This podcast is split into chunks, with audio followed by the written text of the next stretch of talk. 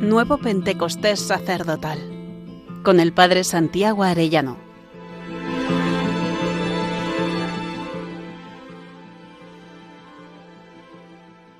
Trigésimo primer día, el sacerdote, hombre de esperanza con María.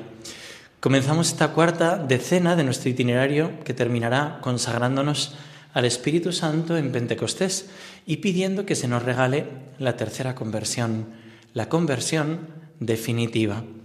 Hoy quisiera que en el cenáculo, donde estamos viviendo toda esta cincuentena, acompañemos la soledad esperanzada de nuestra Madre, la Virgen María, como recordábamos que nos, narraba San Juan de Ávila, poniendo en labios de María, ella llama a San Juan y le dice, di, hijo mío, ¿dónde están mis hijos, vuestros hermanos? ¿Dónde están los racimos de mi corazón, los pedazos de mis entrañas? ¿Dónde están? Tráemelos acá, traédmelos, que yo les prometo el perdón de mi hijo.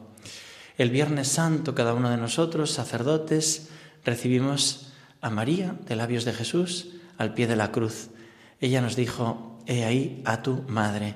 Nosotros le abandonamos con nuestros pecados y el sábado santo vamos volviendo al cenáculo y la Virgen María nos va acogiendo, nos va consolando, nos va confortando. El Papa Benedicto XVI tiene una meditación preciosa sobre la sábana santa, dice que es un icono del sábado santo. Queridos hermanos y hermanas, en nuestro tiempo, especialmente después de atravesar el siglo pasado, la humanidad se ha hecho particularmente sensible al misterio del sábado santo el escondimiento de Dios forma parte de la espiritualidad del hombre contemporáneo de manera existencial, casi inconsciente, como un vacío en el corazón que ha ido haciéndose cada vez mayor. Al final del siglo XIX, Nietzsche escribió, Dios ha muerto y nosotros lo hemos matado.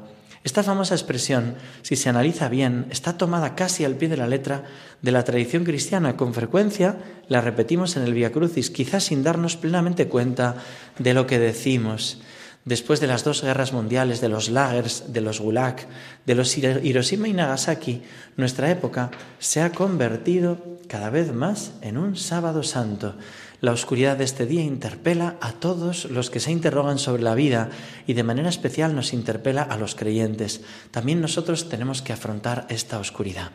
Estamos, por tanto, en este sábado santo de la historia y este texto nos recuerda lo que dice el catecismo. Antes del advenimiento de Cristo, la Iglesia deberá pasar por una prueba final que sacudirá la fe de numerosos creyentes. La Iglesia solo entrará en la gloria del reino a través de esta última Pascua en la que seguirá a su Señor en su muerte y resurrección.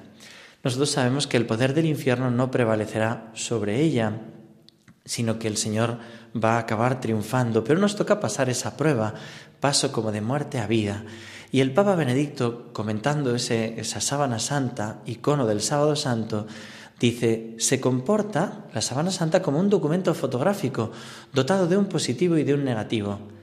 Y en efecto es precisamente así, el misterio más oscuro de la fe es al mismo tiempo el signo más luminoso de una esperanza que no tiene confines. Es María quien nos hace perseverar en este sábado santo, que estamos viviendo a lo largo de la historia, las apariciones, especialmente contemporáneas de la medalla milagrosa, advirtiendo los errores que vendrían de la Revolución Francesa o de Fátima, los errores que procederían de Rusia, que luego han acabado dentro del seno de la familia, en esa dialéctica, en ese no aceptar el plan de Dios sobre ella. Es María la que nos ayuda.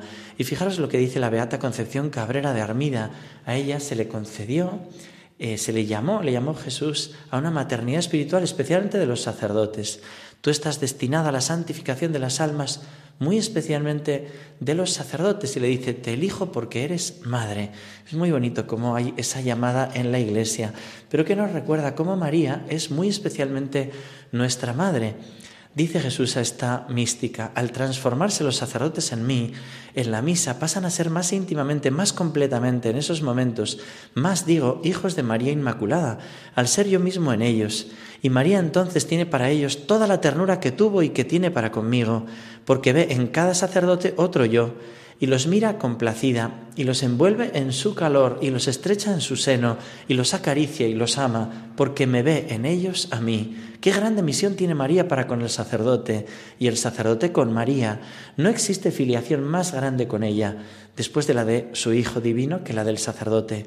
María es y será siempre la más poderosa ayuda para la transformación del sacerdote en mí.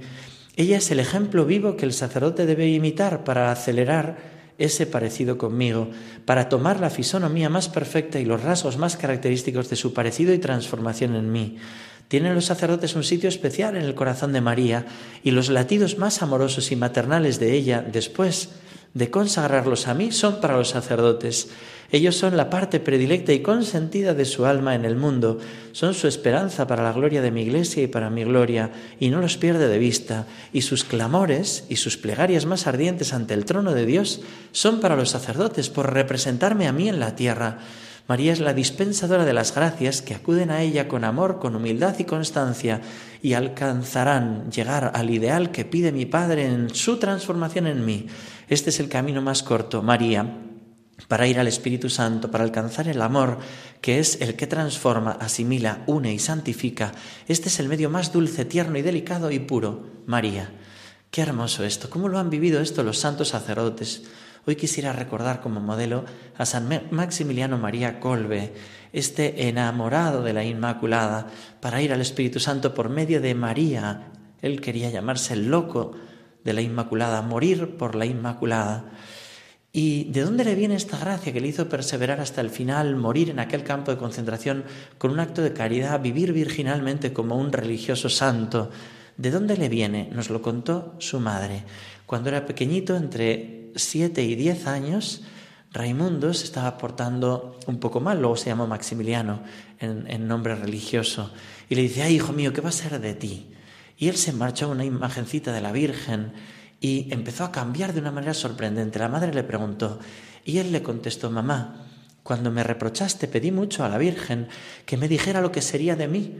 Lo mismo en la iglesia le volví a rogar. Entonces se me apareció la Virgen teniendo en las manos dos coronas, una blanca y otra roja.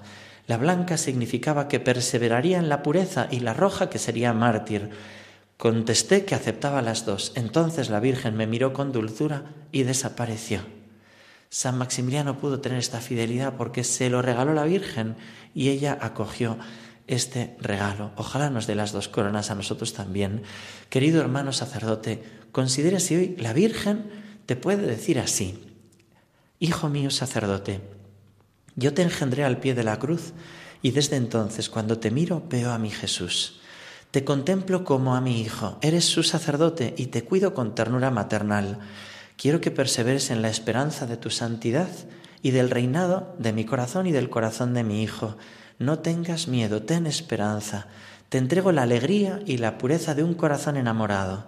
Mi Hijo ha pagado con su sangre por ti y por este pueblo. Yo, la esclava del Señor, acudo a tu corazón de Hijo para que el corazón traspasado de Jesús sea por fin consolado y reparado y se adelante la hora de su reinado.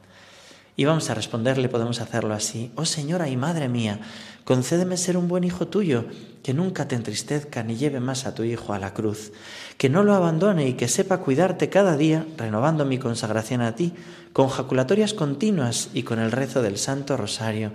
Regálame vivir un verdadero Pentecostés sacerdotal que realice mi completa conversión. Y hasta mañana, si Dios quiere, querido hermano sacerdote.